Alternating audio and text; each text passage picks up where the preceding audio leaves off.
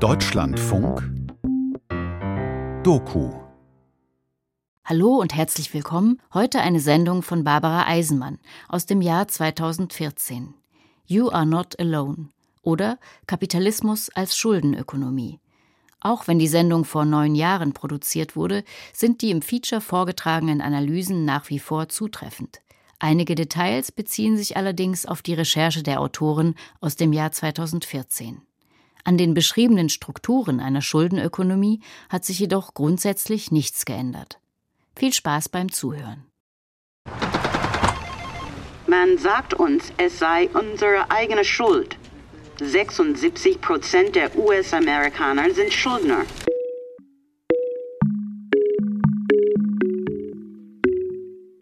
Der verschuldete Mensch steht für eine neue Form von Herrschaft im gegenwärtigen Kapitalismus. Wie kann es möglich sein, dass drei Viertel von uns, was unsere Gelddinge angeht, versagt haben? Womit wir es zu tun haben, ist eine Regierung der Schulden. Warum schulden wir dieses Geld überhaupt? Der offizielle Diskurs ist ein Diskurs der Vermögenden. Und auf jeden Fall ist die Geschichte, die uns da erzählt wird, die Geschichte der Vermögenden, die ihr Geld zurückhaben wollen. Qui dit argent dit dépense, qui dit crédit dit créance, qui dit dette te dit huissier, lui dit assis dans la merde. Wer Geld sagt, sagt Ausgaben. Wer Kredit sagt, sagt Schuld. Wer Schulden sagt, sagt Gerichtsvollzieher. Wer Ja sagt, sitzt in der Scheiße. Qui dit argent dit dépense, qui dit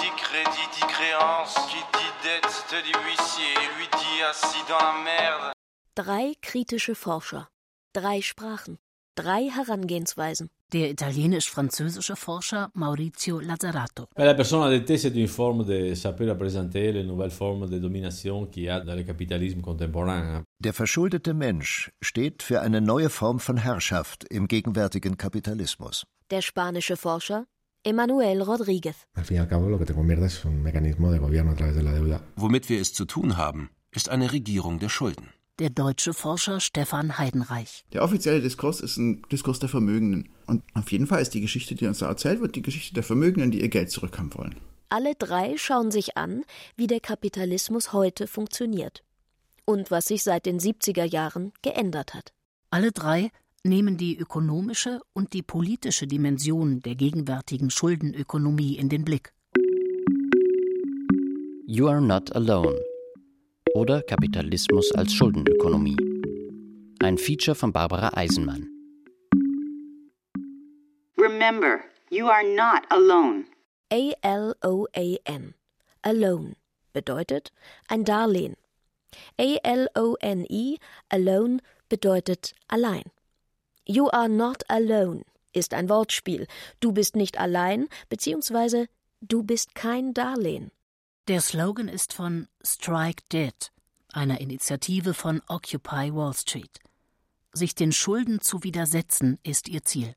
Weil Schulden von so viel Shame, Frustration und Angst umgeben sind, sprechen wir selten offen mit anderen darüber. Pour la première fois dans l'histoire du capitalisme, Zum ersten Mal in der Geschichte des Kapitalismus steht das Verhältnis Kapital-Arbeit, der Kapitalist auf der einen und der Arbeiter auf der anderen Seite, nicht mehr im Zentrum der politischen Ökonomie.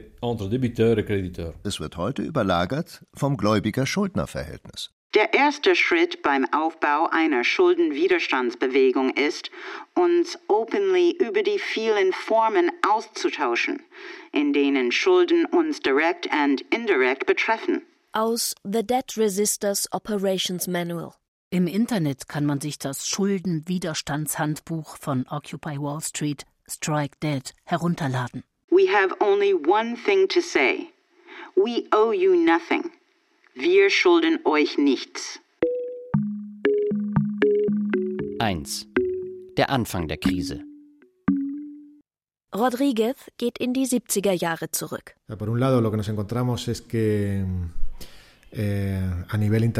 Zunächst einmal hatte man es ab den 70er Jahren mit einer globalen Überproduktion in den Schlüsselindustrien zu tun.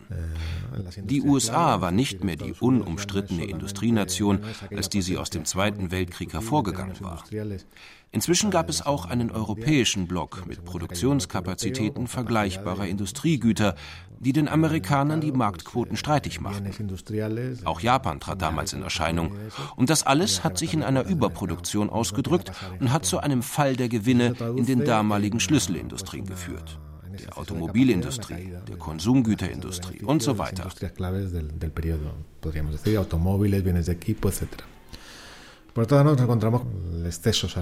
Und deshalb ist dann ein Druck auf die Löhne entstanden, die ziemlich hoch waren. Selbst in Spanien waren die Löhne in den 60er und 70er Jahren jährlich um 20, 25, 30 Prozent gestiegen.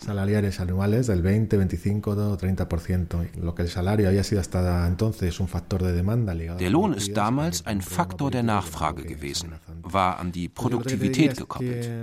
Man kann sagen, dass wir es bis in die 70er Jahre hinein mit einem kapitalistischen Akkumulationsmodus zu tun hatten, den man als fordistischen Keynesianismus kennt. Und dieses keynesianisch-fordistische Modell ist in die Krise geraten.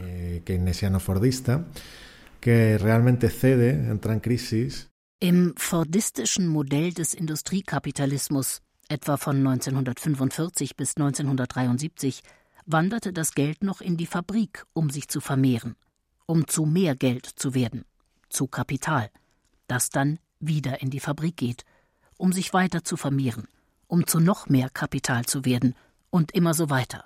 Man nennt das auch Wachstum. Oder Akkumulation. Seit gut 30 Jahren sinken die Wachstumsraten in den Industrienationen nun schon. Inzwischen sind bereits für die Hälfte der weltweiten Produktion die Schwellenländer verantwortlich. Und trotzdem steigen die Profite der Industriestaaten, weil Geld sich heute anders vermehrt. Die Löhne sinken aber. Weil der Lohn sich von einem Nachfragefaktor in einen Kostenfaktor verwandelt hat. Um eine Wirtschaft wachsen zu lassen, muss es aber Nachfrage geben. Nachfrage entsteht entweder durch Export, das chinesische Modell, auch das deutsche innerhalb der EU oder durch öffentlichen Konsum und durch privaten Konsum. Was nun den privaten Konsum der Haushalte angeht, wird die Sache interessant, denn er war an die Löhne gekoppelt. Je höher die Löhne, desto höher der Konsum. Das ist im Wesentlichen das fordistische Gleichgewicht gewesen. Und solange dieses Gleichgewicht, hergestellt über gewerkschaftliche Kontrolle, also eine politische Kontrolle, noch funktioniert hat, war alles in Ordnung. Als das aber nicht mehr funktioniert hat, brach das Modell zusammen. 2. Der Aufstieg der Schuldenökonomie. Immer mehr Geld entsteht inzwischen ohne den Umweg über die Fabrik. Außerhalb der Warenproduktion. Die Banken stellen es selber her indem sie Geld verleihen, das es vorher noch nicht gegeben hat. Sie sind jetzt die neuen Fabriken, die aus Geld mehr Geld machen. Banken müssen heute in der Eurozone nur mehr ein Prozent der von ihnen verbuchten Gelder bei der Europäischen Zentralbank als Bargeld deponieren. Die restlichen 99 Prozent können sie ihren Kunden als Kredite gutschreiben. Je mehr Kredite, desto mehr Geld. Indem Banken Schuldner produzieren, schöpfen sie Geld. Und so entstehen Geldvermögen buchstäblich aus dem Nichts. Als Zahlen auf einem Konto. Trotz aller Anstrengungen in den letzten 40 Jahren sind die 99, die 99 Prozent von uns, immer noch tiefer in die Falle der Schulden bei dem einen Prozent der Vermögenden hineingerannt. Das ist, wird uns tatsächlich systematisch vorenthalten, dieses Wissen, dass die Vermögen des einen immer die Schulden der anderen sind. Aber es ist ja ganz klar. Wenn jemand anderes irgendein Vermögen haben soll, dann hat er das deswegen, weil es ihm jemand schuldet. Das ist das Vermögen. In den letzten 40 Jahren haben wir immer longer und longer gearbeitet, um die steigenden Lebenshaltungskosten bezahlen zu können. Wohnen, Gesundheit, Bildung. Aber ohne Plastik, ohne Plastikgeld würde uns das nicht gelingen. Plastikgeld heißt Kredit. Man musste den Leuten, die nicht mehr genug Geld verdienten, Kredit geben. Zum Wohnen, zum Studieren, für Krankheitskosten, zum Überleben. Auch um den Konsum bzw. die Nachfrage in Gang zu halten. Das alte Fabrikmodell. Geld geht in die Fabrik, vermehrt sich, wird Kapital und so weiter. Du hast, um einen Kredit zu vergeben, drei Möglichkeiten. Hm? Du vergibst einen Kredit an jemanden, von dem du weißt, von dem kriege ich das Geld zurück und ich kriege auch noch die Zinsen zwischendurch gezahlt. Mit beinahe 700 Millionen Kreditkarten im Umlauf kann man sagen, dass einen Geldbeutel voll of Plastikgeld zu besitzen zum American Way of Life geworden ist. Das ist unser Plastiksicherheitsnetz. Oder du vergisst einen Kredit an jemanden, okay, du weißt, der kann zwar mir die Zinsen bedienen, aber das Geld sehe ich von dem nicht unbedingt wieder, ist ein Problem. Ne? Du vergisst ihm den Kredit trotzdem, weil du dann die Zinsen kassierst, was auch immer dann in der Zukunft passiert.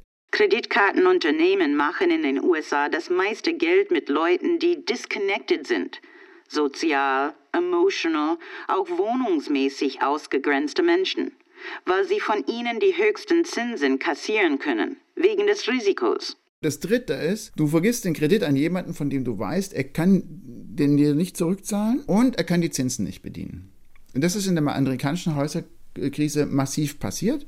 Das Geldfabrikmodell hat sich in den letzten Jahrzehnten immer weiter ausgedehnt. Stefan Heidenreichs drei Möglichkeiten zeichnen einen historischen Verlauf nach, aber auch eine zunehmend riskante operierende Geldfabrik. Die Kreditvergabe an mittellose Leute funktioniert nur, solange es einen materiellen Gegenwert gibt. Beispielsweise Häuser, deren Preise steigen, weil staatliche Anreize die Nachfrage erzeugt haben. Obwohl ihr bei Ownership Society, bei Eigentümergesellschaft bestimmt an George W. Bush denkt, stammt das Konzept actually aus der Clinton-Ära. Sein Programm der nationalen Hauseigentümerstrategie, Partners for the American Dream, hat aus 8 Millionen Niedriglöhnern Immobilienkäufer gemacht. Es war ganz klar die Politik, die der Subprime-Industrie die Tür aufgemacht hat. Eingenommen, du willst ein Haus für 100.000 kaufen, hast aber Einkommen null. Hm? Ich gebe dir den Kredit, du musst mir in 10 Jahren die 100.000 zurückzahlen, plus du zahlst mir so und so viele Zinsen.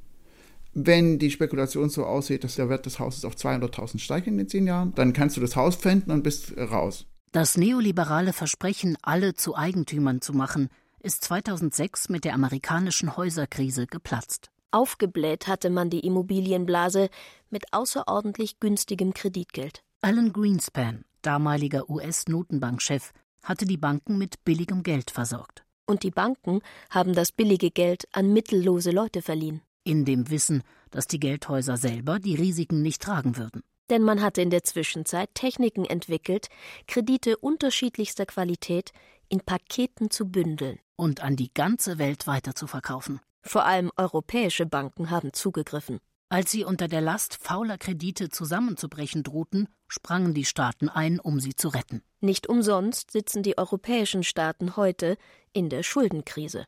In Europa rufen sie auf den Demonstrations, wir zahlen nicht für eure Krise. In Amerika rufen wir, wir schulden euch nichts. We owe you nothing. David Cameron, der britische Premierminister, hat das neoliberale Eigentumsversprechen mit seinem Help to Buy Mortgage Scheme, einer staatlichen Hilfe zur Aufnahme von Hypothekendarlehen für Leute mit nur 5% Eigenkapital gerade erst erneuert. Und seit seiner Ankündigung steigen die Immobilienpreise. Eine neue Housing Bubble. Nichts wäre in einer Schuldenökonomie schlimmer als keine neue Blase. Das hieße weniger Kreditvergabe und also weniger Geldvermehrung. Think about the numbers. 76 Prozent der US-Amerikaner sind Schuldner. Aber wem schulden wir dieses Geld überhaupt? Und wo haben die, die es uns leihen, das Geld eigentlich her? Das Geld hat Wege gefunden, auf den Finanzmärkten, in den Geldfabriken, an Vermehrung wettzumachen, was seit Mitte der 70er Jahre in der Realökonomie nicht mehr möglich war, sagt Christian Marazzi, ein italienischer Forscher. Er hat Daten aus den USA. In den 80er Jahren hat der Profitanteil aus Finanz-, Versicherungs- und Immobiliengeschäften am Gesamtergebnis US-amerikanischer Unternehmen den Profitanteil aus der industriellen Produktion fast eingeholt und in den 90er Jahren dann überholt. Das alte Fabrikmodell Geld geht in die Fabrik, wird mehr Geld, wird Kapital und so weiter, verändert sich. Es ist ein neues Modell entstanden. Und in dessen Zentrum steht das Gläubiger-Schuldner-Verhältnis. Die kapitalistische Ökonomie hat zwar immer mit Krediten gearbeitet, aber hier wird der Kredit zum strategischen Mittel. Es wird immer schwieriger, zwischen Gewinnen aus der industriellen Produktion und Renditen aus Finanzgeschäften zu unterscheiden. Da Realwirtschaft und Geldwirtschaft inzwischen auch innerhalb der alten Fabrik auf eine neue Weise verknüpft sind. Und deshalb kann Lazzarato sagen, wenn Sie den Finanzsektor blockieren, blockieren Sie den Kapitalismus. Weil die Geldfabriken das Fabrikkommando übernommen haben. Es ist in der Tat so, dass die Politik des Kapitals heute über den Finanzsektor läuft. Euh, Und das ist auch das Problem. Bei den Finanzen geht es ja nicht einfach um Spekulationen oder die Gewinnsucht irgendwelcher Trader, die Geld machen wollen. Der Finanzsektor ist vielmehr die politische Organisation des Kapitals. Das heißt, er organisiert die Produktion. Zum Beispiel, indem er Investitionen von einem Land innerhalb sehr kurzer Zeit in ein anderes verlagert. Und das ist eine bedeutende Veränderung, die bereits Anfang der 80er Jahre oder im Grunde genommen schon Ende der 70er Jahre stattgefunden hat. Es handelt sich hier um eine neue Form, die Akkumulation zu organisieren. Wie aus Geld mehr Geld wird. Kapital. 3. Die Rolle des Staats. Die vielen Kredite bzw. Schulden bzw. das viele neue Geld, das die Banken geschaffen haben, die wachsenden Vermögen also, wurden durch politische Veränderungen in den 70er Jahren überhaupt erst möglich gemacht. Mit dem Ergebnis, dass die Staaten heute die Souveränität über das Geld verloren haben und die Geldfabriken die Zentralbanken erpressen können. Man sollte aber dazu sagen, dass man den Staat und das Kapital im Grunde genommen nicht getrennt denken kann, dass es nie einen liberalen Kapitalismus gegeben hat. Es war immer ein Staatskapitalismus, da Staat und Kapital nur zusammen funktionieren.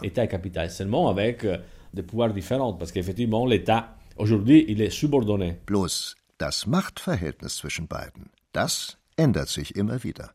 Und heute ist der Staat dem Kapital untergeordnet. Es sind die großen westlichen Banken mitsamt ihren Schattenbanken, die unbeaufsichtigt agieren, die einen Großteil der Kredite und den ganzen Rattenschwanz an dazugehörenden Finanzprodukten herstellen und verkaufen. Kreditversicherungen, Wetten auf Kredite, Wetten auf Kreditversicherungen und so weiter. Viele Akteure sind das gar nicht aber sie sind untereinander vernetzt, besitzen sich alle gegenseitig. Und im Lauf der Zeit sind sie immer mächtiger geworden.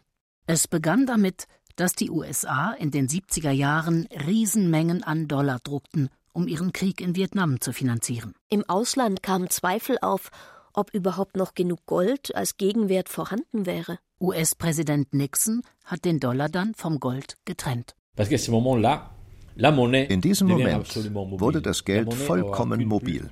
Es hatte jetzt keine Referenz mehr. Die Schuldenökonomie ist überhaupt erst ab diesem Moment möglich geworden. Gleichzeitig wurden die Modalitäten der Staatsfinanzierung geändert. Es war im Grunde genommen so, Staat hat Schulden gemacht, es gab so eine Art Verpflichtungssystem, die Banken mussten so und so viel davon einkaufen. Das war stark reguliert. In Form von festverzinslichen Staatsanleihen. Und 1979 wurde das dereguliert das ist wichtig, weil da gewinnen die Märkte die Souveränität über die Staaten und können sozusagen die Staatsanleihen frei handeln. In den 80er Jahren haben Staaten überall auf der Welt ihre Staatsanleihen auf spezialisierten Finanzmärkten platziert. Staatsanleihen wurden jetzt Spekulationsobjekte.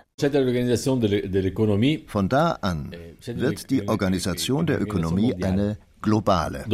Das fordistische Modell war ja noch ein im Nationalstaat verankertes Modell. Es gab da eine grundlegende Beziehung zwischen dem Nationalstaat, dem deutschen, dem französischen Staat beispielsweise, und dem Kapitalismus, einem Staatskapitalismus.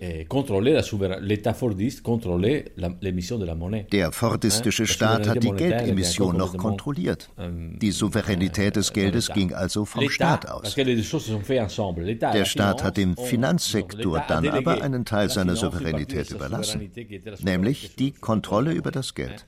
Man kann also sagen, dass das Geld privatisiert wurde. Und die Geldemissionen werden für die Privatbanken von da an immer wichtiger. Die neoliberale Privatisierungspolitik hat sich aus Lazaratos Sicht als erstes das Geld vorgeknüpft. Und danach alle weiteren öffentlichen Güter. Wenn heute von der Unabhängigkeit der Zentralbank gesprochen wird, bedeutet das im Grunde genommen nichts anderes, als dass der Staat, um zu bezahlen, wie jeder andere Akteur auch, auf den Markt zurückgreifen muss. Seither hat der Staat immer mehr Schulden. Und immer weniger Einnahmen. Die deutsche Staatsverschuldung ist seit Mitte der 70er Jahre kontinuierlich angestiegen. Von weniger als 20 Prozent auf über 70 Prozent im Jahr 2011. Allein in den vergangenen 15 Jahren haben sich die Staatsschulden verdoppelt. Im selben Zeitraum haben sich auch die privaten Vermögen verdoppelt. L'État, il a deux fonctions fondamentales. Hmm? C'est celui de l'impôt. Il récolte les impôts. Der Staat hat zwei Grundfunktionen. Er erhebt Steuern und Gebühren, das ist ein wesentliches Abgreifungsinstrument, und er verteilt dieses Geld dann wieder. Beide Funktionen haben sich die Neoliberalen angeeignet. Die neoliberale Politik in Amerika hat ja als Steuerrevolution begonnen.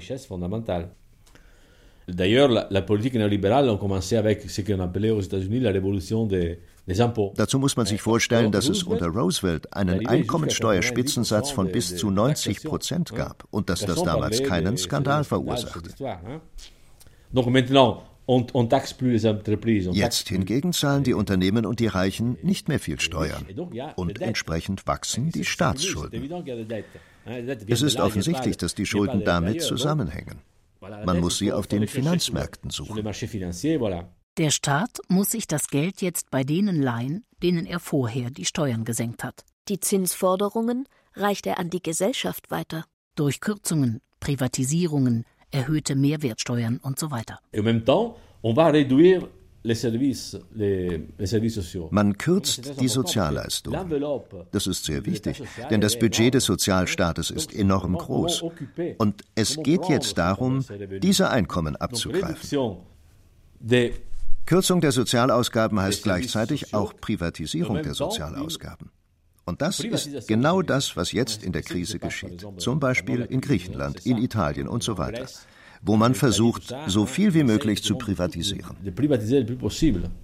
Lazzarato sieht in der gegenwärtigen Krise der drohenden Staatskonkurse den Neoliberalismus an sein Ziel kommen. Denn die Krise, sagt er, wird zur vollständigen Durchsetzung des neoliberalen Programms genutzt. Die Löhne auf ein Minimum zu reduzieren, das verbliebene Staatseigentum zu privatisieren, und den Sozialstaat zugunsten der Banken, Unternehmen, Vermögenden zu plündern.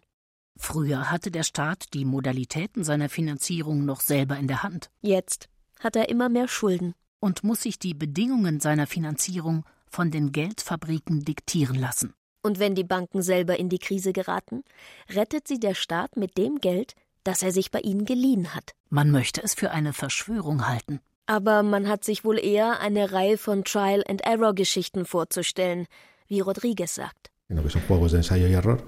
Pero que vendrían a determinar que buena parte de los capitales occidentales se van a colocar pues Dies aber hatte zur Folge, dass ein Großteil der westlichen Kapitale in die Bankenbranche geflossen ist, in die Industrie der Finanzvermittlung und später dann in die Investmentfonds, mit denen neue Finanzmärkte entwickelt worden sind, auf denen mit Vermögenswerten spekuliert wird, die früher noch keine große Rolle gespielt haben, wie Währungen oder Staatsschulden. Die Schuldenkrise hat ja bereits in den 80er Jahren in den Ländern Lateinamerikas begonnen, als der Zugang zu billigen Krediten mit dem Coup von Volcker, dem damaligen US-Notenbankpräsidenten, 1979 zusammengebrochen war. Volcker hatte den Leitzinssatz von 3, 4, 5 Prozent auf bis zu 19 Prozent erhöht und damit international eine Riesenmenge Dollar angezogen. Die Petrodollar und auch die Eurodollar der City of London flossen jetzt in die USA, auf der Suche nach schnellen Renditen, die durch diese Zinssätze möglich geworden waren. Dadurch kam es zum Komplettzusammenbruch der verschuldeten Länder. Der damaligen Entwicklungs- und Schwellenländer. Denn die Petrodollar, die deren Entwicklung über Kredite zunächst finanziert hatten, flossen jetzt in die USA ab. Gleichzeitig sind die Zinsen der verschuldeten Länder mit Volkers Coup sprunghaft angestiegen. Für die westlichen Banken war das ein großartiges Geschäft. Besonders für Lateinamerika, aber auch für Afrika ist es ein verlorenes Jahrzehnt gewesen, das die ganzen 80er Jahre betraf und im Grunde genommen bis in die frühen 90er Jahre andauerte. Das war der erste Durchlauf eines neoliberalen Regierens, einer Art Fernregierung über Schuldenmechanismen. Wieso Fernregierung? Neoliberales Regieren ist softes Regieren. Es ist kein Regieren über Diktaturen. Die Diktaturen sind im Lauf der damaligen Schuldenkrise auch zusammengebrochen und es wurden formale, liberale Demokratien etabliert. Man könnte im Grunde genommen sagen, es wird jetzt über Finanzialisierung regiert. Und zwar indem man die Wirtschaft eines Landes öffnet, die Programme des Sozialstaats demontiert, das Staatseigentum verkauft und so weiter. All diese neuen Regierungsweisen über Strukturanpassungsprogramme hat man damals zum ersten Mal ausprobiert. Und was wir heute in Europa vorfinden, sind also Regierungsformen, die man im globalen Süden bereits getestet hat. 4. Die Regierung der Gläubiger. Die Beziehung Gläubiger-Schuldner ist ein Machtverhältnis. Die Gläubiger haben Macht über die Leben ihrer Schuldner. Sie können sie aus ihren Wohnungen werfen. Sie können ihnen Schuldeneintreiber auf den Hals setzen. Sie nehmen ihnen die Zukunft weg. Sie können auch die Risikoaufschläge für Staatsanleihen in die Höhe treiben. Und Staaten in den Bankrott. In den Schuldnerländern der Eurozone regieren inoffiziell die Gläubiger. Ihr verlängerter Arm ist die Troika aus Europäischer Kommission, Europäischer Zentralbank und Internationalem Währungsfonds. 5. Der verschuldete Mensch. Remember, we owe you nothing. Wir schulden euch nichts. Um eine Regierung der Schulden zu installieren, braucht es, neben ökonomischen Umstellungen, noch etwas anderes. Lazzarato nennt es die Figur des verschuldeten Menschen. Die Wirtschaft ist nur die Methode. Das Ziel ist es, die Seele zu verändern, soll Margaret Thatcher gesagt haben. Und wie macht man das? Nun, der Umbau des Sozialstaates ging einher mit dem Versuch, Schuldgefühle bei den Leistungsempfängern, also bei den Arbeitslosen, zu mobilisieren. Seit Mitte der 70er Jahre ist die Arbeitslosigkeit in den Industrieländern kontinuierlich gestiegen. Früher hieß es, das Individuum sei nicht für seine Arbeitslosigkeit verantwortlich. Die Arbeitslosigkeit im Keynesianismus, im Fordismus, hatte mit einer nicht funktionierenden Ökonomie zu tun. So hat Keynes das gesagt. Jetzt haben wir es aber mit einer individualisierten Verantwortlichkeit zu tun. Das heißt, für seine Arbeitslosigkeit ist das Individuum jetzt selbst verantwortlich. In gewisser Weise denkt man die Sozialausgaben neu. Sie sind Schulden geworden. Man sagt, ich gebe dir Arbeitslosengeld und jetzt bist du beim Staat verschuldet und musst dich verantwortlich zeigen. Du musst zeigen, dass du Arbeit suchst, dass du verfügbar bist, dass du überall arbeiten würdest, auch für wenig Geld. Im Grunde genommen waren die Ärmsten, die Mittellosen, die Arbeitslosen die ersten, die in verschuldete Menschen verwandelt wurden. Alle sind in den USA von Schulden betroffen. Everyone seems to owe something. Der verschuldete Mensch steht für eine neue Form von Herrschaft im gegenwärtigen Kapitalismus. Alle sind betroffen. Leute, die von ihrer Vollzeitarbeit nicht leben können, Leute, die Mikrokredite aufgenommen haben, für die sie 400% Zinsen bezahlen. Lehrer und Firefighters, Feuerwehrleute, die Lohnkürzungen hinnehmen mussten, weil ihre Städte bankrott sind. In Disziplinargesellschaften, wenn man es mit Foucault sagen wollte, sind die Machtverhältnisse ganz klar. Da ist ein Arbeiter in einem Unternehmen. Er hat einen Chef, er geht in die Fabrik, die Arbeitszeit ist festgelegt. Es gibt eine sichtbare Hierarchie, mit der oder gegen die er arbeitet. Der Schuldner steht verglichen mit dem Arbeiter in einem ganz anderen Machtverhältnis. Alle Machtverhältnisse sind jetzt ins Innere des Individuums verlagert worden. Man nennt das heute Humankapital. Humankapital bedeutet, dass man sich im Grunde genommen wie ein Unternehmen organisieren muss. In der amerikanischen Gesellschaft ist dieses Phänomen bereits sehr weit entwickelt. Alle sind von Schulden betroffen, auch Countries. Länder, die durch Strukturanpassungsprogramme in Austerity und Armut getrieben werden. Mit der Schuldenkrise wird nun versucht, das allen aufzuzwingen. Die europäische Krise hat alle verschuldet, eben weil der Staat verschuldet ist. Man versucht jetzt, bei ganzen Bevölkerungen Schuldgefühle hervorzurufen. Ihr seid selbst schuld, sagt man den Griechen, den Italienern, den Spaniern. Individuell gesehen überwältigen uns unsere Schulden, aber kollektiv gesehen könnten unsere Schulden das System überwältigen. Dieser Versuch ist aus meiner Sicht aber fehlgeschlagen, denn die Leute wissen, dass sie nicht dafür verantwortlich sind. Remember, we owe you nothing. 6. Die Krise als Dauereinrichtung. Seit 2006 regiert, für alle sichtbar, die Krise. Immobilienkrise, Bankenkrise, Wirtschaftskrise, Staatsschuldenkrise, Eurokrise, Weltfinanzkrise. Hervorgerufen hat die Krise dieses System, in dem Sozialleistungen, Löhne, Einkommen durch Kredite ersetzt wurden. Und das ist jetzt zusammengebrochen. Wir stecken allerdings schon seit den 70er Jahren in der Krise. Und wir werden aus dieser Krise auch nicht mehr herauskommen, weil die Krise das Modell der Gouvernementalität des gegenwärtigen Kapitalismus ist. Eine Krise geht in die andere über. Wirtschaftskrise, Schuldenkrise, ökologische Krise, demografische Krise. Als Ausweg aus der Krise gilt, wenn man ein Wachstum von 0,5, 0,7, 1 Prozent zu verzeichnen hat. Aber das heißt noch lange nicht, dass wir aus der Krise herausgekommen wären.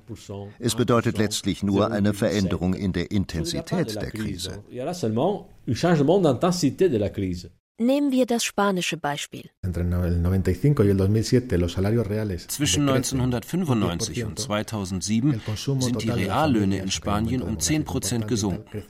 Der Konsum der Haushalte hat aber trotzdem um 90 Prozent zugenommen. Man muss ein nicht unbedeutendes demografisches Wachstum mit berücksichtigen. Aber dennoch stellt sich die Frage, wie sich diese Differenz erklärt. Zum einen ist da der Zugang zum Kredit. Zum anderen, und das ist wichtiger und auch raffinierter, ist da der Immobilienzyklus. Eine Aufblähung des Immobiliensektors. Die spanischen Familien haben sich in Eigentümer verwandelt.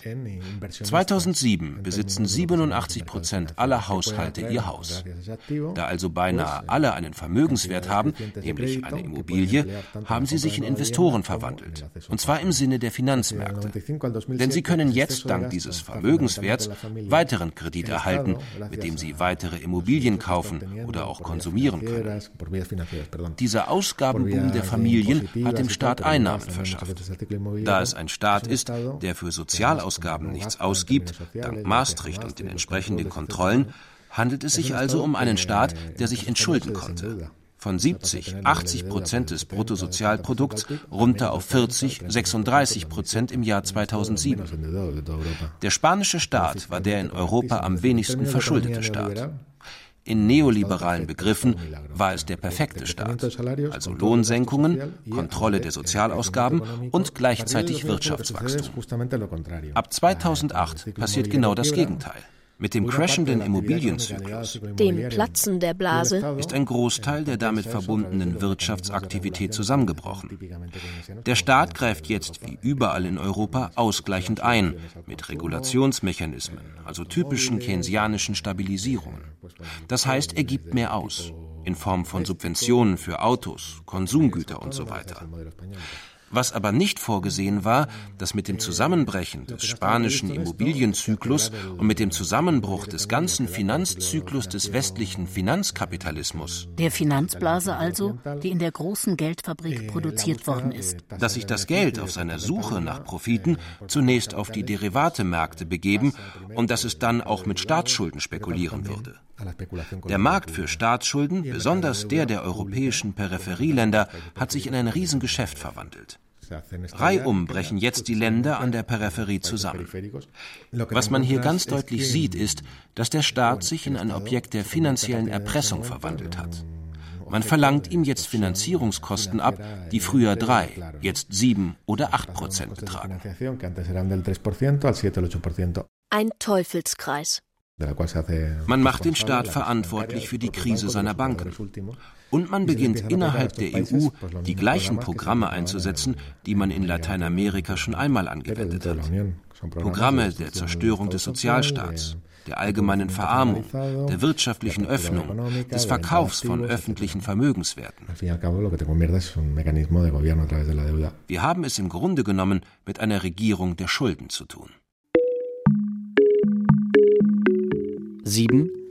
Das Pyramidenspiel, auch Ponzi-Schema genannt. In der Wikipedia ist zu lesen, in den 1920er Jahren gelang es Charles Ponzi in den USA innerhalb von etwa sechs Monaten nach heutigem Wert ungefähr 150 Millionen US-Dollar einzusammeln.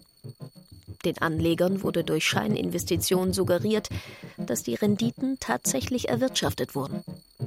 Ponzi versprach 50 Prozent Rendite in 45 Tagen oder die Verdoppelung des angelegten Geldes in 90 Tagen. Weil das Geschäft so blendend lief, er zahlte, wenn jemand seinen Gewinn sehen wollte, forderten die vertrauensseligen Kunden ihre Einkünfte nicht ein und ließen ihre Gewinne wieder reinvestieren. Viele Menschen verpfändeten ihr Haus und ihre Habseligkeiten, um nach der Ponzi-Methode reich zu werden. Man kann jetzt hergehen und sagen, unsere ganze Wirtschaft, das Gesamtsystem ist eigentlich so ein Ponzi-Schema. Nämlich in dem Sinn, dass wir so und so viele Zahlungsversprechungen angehäuft haben, die wir nie zurückzahlen werden können. Die wollen wir auch gar nicht zurückzahlen, weil diese Zahlungsversprechungen sind gleichzeitig Geld. Die müssen immer nur umgelagert werden auf neue Zahlungsversprechungen. Aber auch die Zinsen, die da eingefordert werden, können wir eigentlich nicht bedienen. Aber die können durch Geldschöpfung wieder reingeholt werden. Auf dem Stand sind wir schon. Also wenn du so ein Ponzi-Schema hast, wo du du weißt, dass die Sachen nicht zurückgezahlt werden können, du weißt, dass man die Zinsen auch nicht bedienen kann, aber du weißt, dass das deine einzige Rettung ist, die Kredite auszudehnen und die Geldmenge auszudehnen, um das noch zu halten. Dann ist natürlich der wichtigste Punkt im System, sind die Industrien, die es schaffen, den Rohstoff Geld, und das ist so eine Art von Rohstoff herzustellen. Durch irgendwelche Versprechungen, durch irgendwelche Finanzinnovationen, durch sonst was. Die Geldschöpfungsindustrien sind die Schlüsselindustrien, um dieses System so am Laufen zu halten. Im September 2008 wurde der Gesamtwert der Schulden weltweit auf 160 Billionen Dollar beziffert. Das ist das dreieinhalbfache des globalen Bruttoinlandsprodukts. Und dieses Missverhältnis hat sich in den letzten fünf Jahren weiter verschärft. Noch mehr Schulden, noch mehr Geld, noch mehr Vermögen. Und immer weniger Wachstum kann man sich natürlich überlegen, theoretisch hätte ich auf der einen Seite ein System, was einfach nur ganz klassisch Produktion, Investition und fertig, ne, die Banken sind nur die Intermediäre und machen nichts anderes. Das alte Fabrikmodell. Geld geht in die Fabrik, um sich zu vermehren, um zu mehr Geld zu werden, zu Kapital. Und auf der anderen Seite habe ich ein System, was nur Ponzi-Schema ist, Produktion ist null es geht nur um die Herstellung von Fiktion, die in Geld umgelagert wird, die sozusagen der Geldschöpfung dient. Irgendwo dazwischen befinden wir uns und es ist klar, dass der Haufen von Zahlungsversprechungen, der jetzt schon unterwegs ist, allein aus Mitteln der Produktion überhaupt nicht mehr gedeckt werden kann. Die Geldfabriken haben immer mehr Geld produziert. Sie haben für ständig neue Schulden gesorgt. Du kannst noch eine andere Gegenrechnung aufmachen. Du hast ein Weltvermögen von 200 Trillions, amerikanische Trillion. Die wollen angenommen 10% Zinsen. Das wären 20 Trillion. Jetzt ist aber das Weltbruttosozialprodukt, also alles, was in der Welt hergestellt wird in einem Jahr, 60 Trillion oder so. Das heißt, wenn die 10% Trillion wollen, dann wollen die schon praktisch von dem Gesamt, was in der Welt hergestellt wird, ein Drittel. Wenn die 25% Zinsen werden wollen, dann würde das heißen, die Vermögenden beanspruchen alles, was auf der Welt hergestellt wird. Das heißt, da gibt es so eine Art von Grenze. Wie viel von der realen Wirtschaftsleistung würde das eigentlich beanspruchen, was die an Zinsen beanspruchen? 8. Verspielte Zukunft. Diese Akkumulation über Finanzialisierung funktioniert ja nur, solange gegenwärtige Probleme in die Zukunft geschoben werden können. Andersherum heißt das auch, dass zukünftige Gewinne schon in der Gegenwart kassiert werden. Und nur solange sich immer wieder eine rentable Nische findet, Nische im Sinne von Aufblähung der Preise bestimmter Vermögenswerte, eine Blase also, kann die Krise in die Zukunft geschoben werden. Aber dem sind immer zeitliche Grenzen gesetzt. Und wir haben ja seit den 70er Jahren eine ganze Abfolge von verschiedenen solcher Nischen gesehen. Die Spekulation mit Währungen, mit Staatsschulden, die Börsenblasen, zuerst die Dotcom-Blase und dann die Immobilienblase und so weiter. Anders gesagt, In einem System, wo schon so viele Zahlungsversprechungen unterwegs sind, das heißt, die Zukunft auf eine Art und Weise schon so und so oft verkauft wurde, muss man natürlich immer dafür sorgen, dass diese Zukunft irgendwie eingehalten werden. 9. Zurück in der Gegenwart.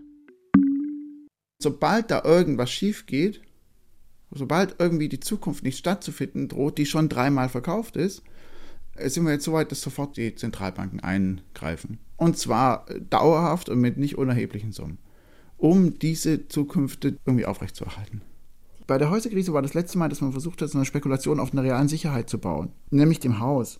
Und als dann das ganze System zusammengebrochen ist, ist man eigentlich auf so ein anderes System umgestiegen, wo die Zentralbank implizit die Werte von Anlagen sichert. Jedenfalls von den Anlagen, die finanztechnisch von Bedeutung sind. Das heißt, die Zentralbanken haben ihr, ihr Budget massiv ausgedehnt und haben alles Mögliche aufgekauft, was sonst auf dem Markt nichts wert wäre. Zum Beispiel Versicherungen für irgendwelche Häuserkredite. Aber auch noch vieles andere. Alle möglichen Finanzkonstrukte konnte man bei der, bei der Zentralbank abgeben und hat dafür frisches Geldgeschäft gekriegt. Als konnte man als Sicherheiten hinterlegen, so heißt es ja dann. Die wurden sozusagen als Sicherheiten und zwar dann teilweise bis im, äh, einfach 100% wert, obwohl es klar wäre, da war der Marktwert, es liegt noch bei 10%, wurden die zu 100% akzeptiert und sozusagen ausgeglichen. Das heißt, die Vermutung ist, wir sind mittlerweile in ein ganz neues System eingetreten, wo Zentralbank Geldschöpfung direkt an private Investoren irgendwie geht über Banken. Und was bedeutet das jetzt für die Leute, die Schuldner? Wir befinden uns in einer Situation, wo unklar ist, wie lange die Gesellschaften mittels des Staates noch gemolken werden können, ohne dass das System zusammenbricht. Das ist die Situation gerade in Spanien und Italien.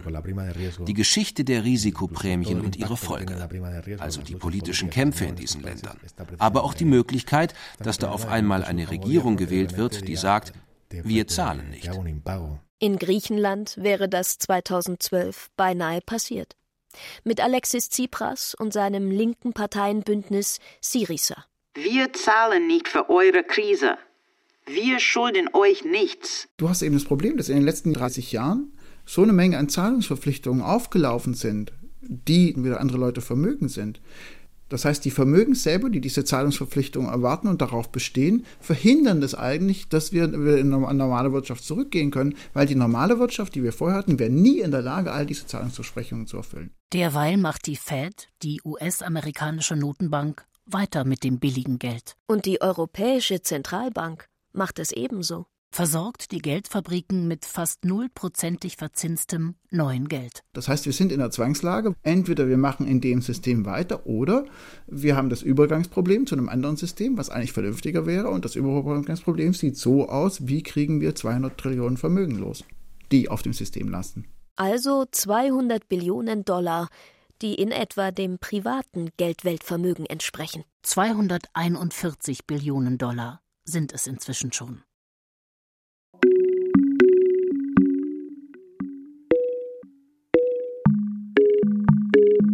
You are not alone oder Kapitalismus als Schuldenökonomie. Ein Feature von Barbara Eisenmann. Sie hörten eine Produktion des Deutschlandfunks 2014. Es sprachen Sigrid Burkholder, Claudia Mischke, Bernd Hahn, Jochen Langner, Valentin Stroh und Deborah Friedman. Ton und Technik Eva Pöpplein und Katrin Fidora. Regie die Autorin. Redaktion Karin Beindorf.